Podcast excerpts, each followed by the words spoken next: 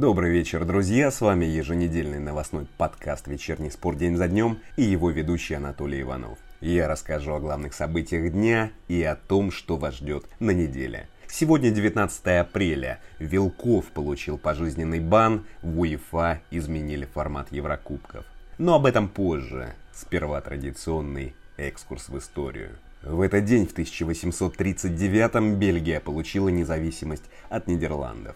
19 апреля 1865 император Александр II ослабил цензуру. Теперь журналы и книги могли выпускать без особого разрешения властей.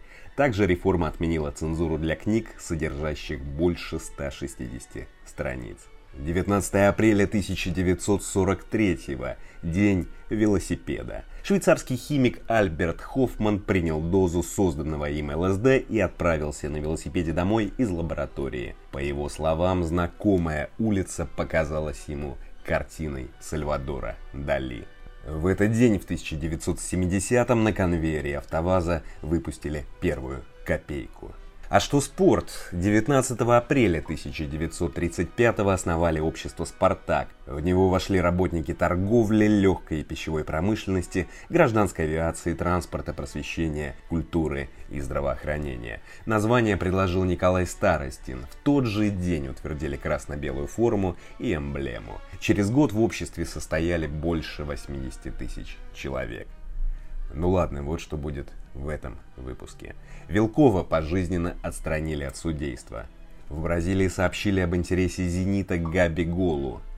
В УЕФА утвердили новый формат Еврокубков. УЕФА может исключить три клуба из нынешней Лиги Чемпионов. Чеферин пригрозил жесткими санкциями игрокам Суперлиги. Итальянские клубы призвали исключить Ювентус, Интер и Милан из серии А. Мауринья уволили из Тоттенхэма. Расписание главных матчей недели. Начнем. Небывалое событие, друзья. Арбитра Михаила Вилкова пожизненно отстранили от работы. Об этом РИА Новостям сообщил председатель судейского комитета РФС Ашот Хачатурянс.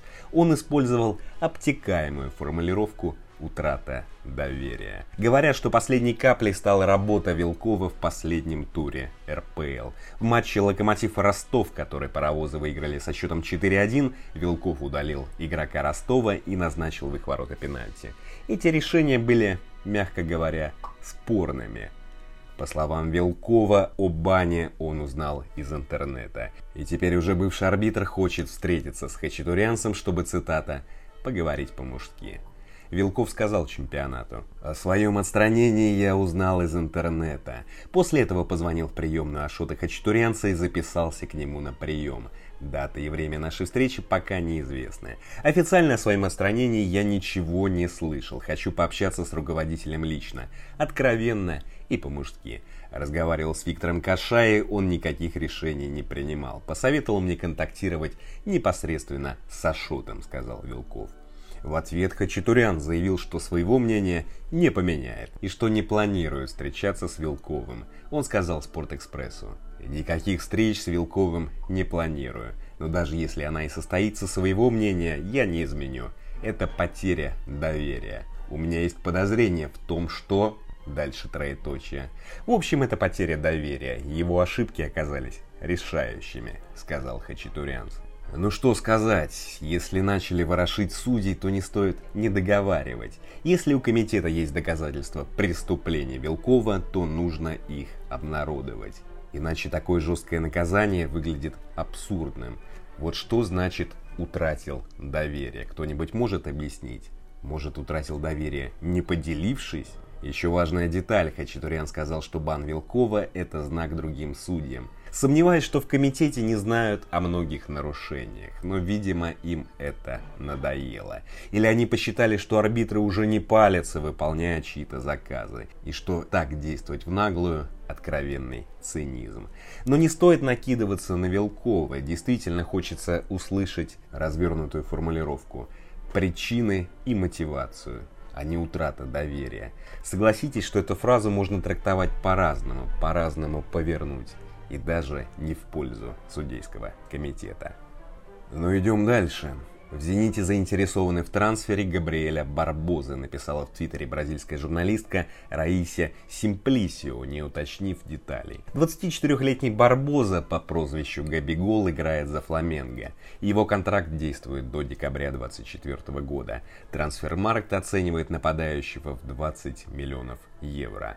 В текущем сезоне Габигол провел 5 матчей во всех турнирах и забил 4 мяча. Габигол вернулся в Бразилию в январе 2020 из Интера в обмен на 17,5 миллионов евро. В Европе Габигол провалился. В 2016 его купил Интер, и он трижды уходил в аренды. В Бенфику, Сантос и Фламенго. А за Интер сыграл только 10 матчей.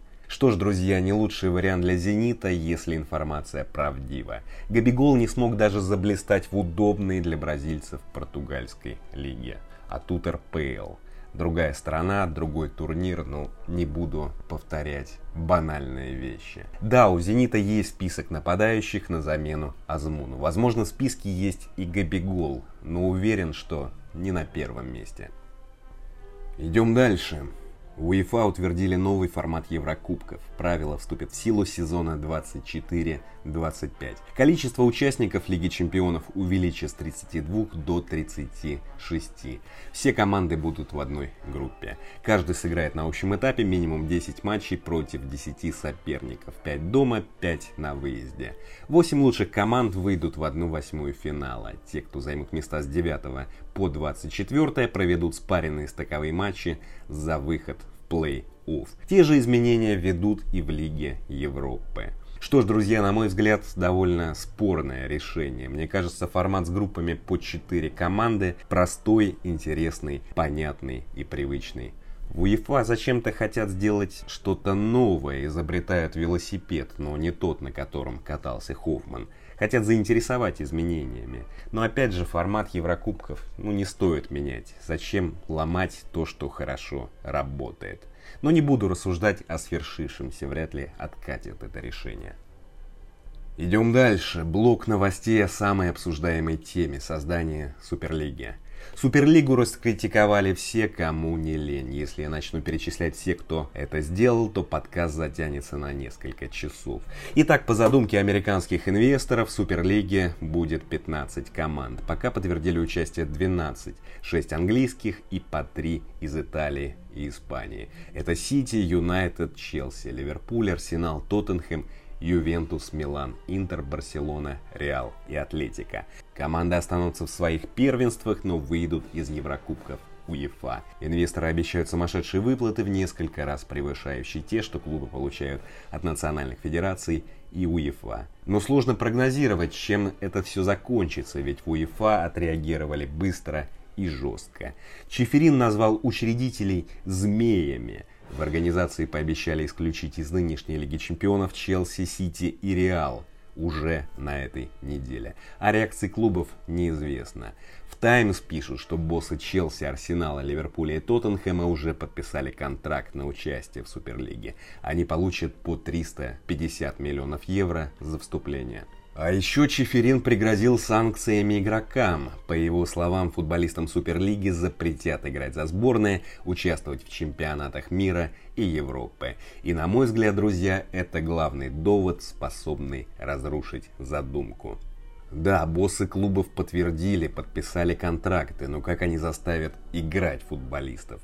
Все-таки для многих главный турнир в жизни – это чемпионат мира. Честно, но я вот не представляю, как, учитывая санкции, команды смогут играть в Суперлиге. К тому же в Ла Лиге и серии А призывали исключить из внутренних турниров участников Суперлиги. И по данным местной прессы в клубах не готовы покинуть свои чемпионаты. И, естественно, против Суперлиги протестуют болельщики. А еще пишут, что, например, игроки Арсенала крайне недовольны решением боссов. В общем, тема интересная, но я не вижу выходов для клубов в Суперлиге. На мой взгляд, несмотря на миллиарды денежных знаков, они не смогут реализовать. Я не исключаю вариант, при котором в первом же туре футболисты начнут катать мячик туда и сюда, симулируя футбол. Но я не буду торопиться, наклеивая ярлыки, раскидывая простые категории «хорошо» и «плохо». Якобы Суперлига – это плохо. Но, друзья, в жизни вообще мало вещей с определенной коннотацией и окраской. Для них плохо – это хорошо, и наоборот. Скажем, для УЕФА Суперлига – это зло, а для боссов клубов – добро. Но идем дальше. Жозе Мауриньо уволили с поста главного тренера Тоттенхэма, сообщили на официальном сайте клуба. Сначала в английских СМИ написали, что причина – нежелание Жозе играть в Суперлиге. Но причина прозаичней – Тоттенхэм вылетел из Лиги Европы. В последних пяти турах АПЛ набрал 5 очков. Команда идет на седьмом месте. Что занятно, по данным английской прессы, Маурини заплатят больше 15 миллионов евро неустойки. И согласитесь, складывается впечатление, что португалец специально проваливает работу ради неустоек. Он ведь король неустоек. За карьеру Маурини получил 55,6 миллионов фунтов только за увольнение – и в эту сумму не входит нынешняя. Не удивлюсь, если Мауриньо теперь закончит карьеру. Причин несколько, и согласитесь, они логичные. Во-первых, он заработал на века вперед. Второе, сомневаюсь, что теперь его позовут в большие клубы. В маленьких он работать не захочет, и к тому же там не потянут его зарплату. И третье, возможно, главное, гениальность рассеивается. Команды Мауриньо деградируют. Возможно, его методики устарели. Я сомневаюсь, что Маур, которого когда-то называли лучшим тренером мира, захочет прослыть средним специалистом. Лучше в таком случае закончить.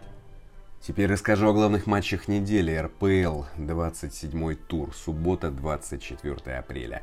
14.00 Урал Ахмат.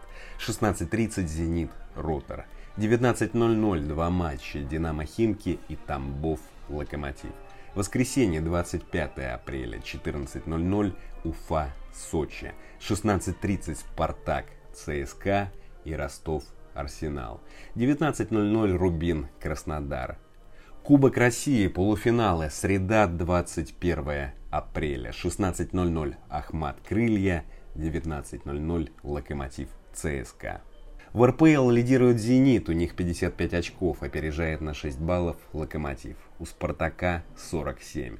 Что ж, в эти выходные отрыв между первым и вторым местами может составить 9 баллов. Но такой фантастический вариант маловероятен. Вот что должно произойти, чтобы Тамбов обыграл Локомотив. Команду, которая выиграла все матчи в 2021 году. Ну не знаю, разве что может Сухина должен дома остаться. Топовых по вывеске матчей в Европе не будет, но зато на буднях пройдут матчи каждый день. Например, 20 апреля 4 матча в Бундеслиге, в том числе Бавария, Байер. 21 апреля матчи в Германии, Испании, Италии, Англии. 22 и 23 тоже. В общем, каждый день европейский футбол. На этом все, друзья. Спасибо. Встретимся в следующий понедельник. А теперь немного Баха.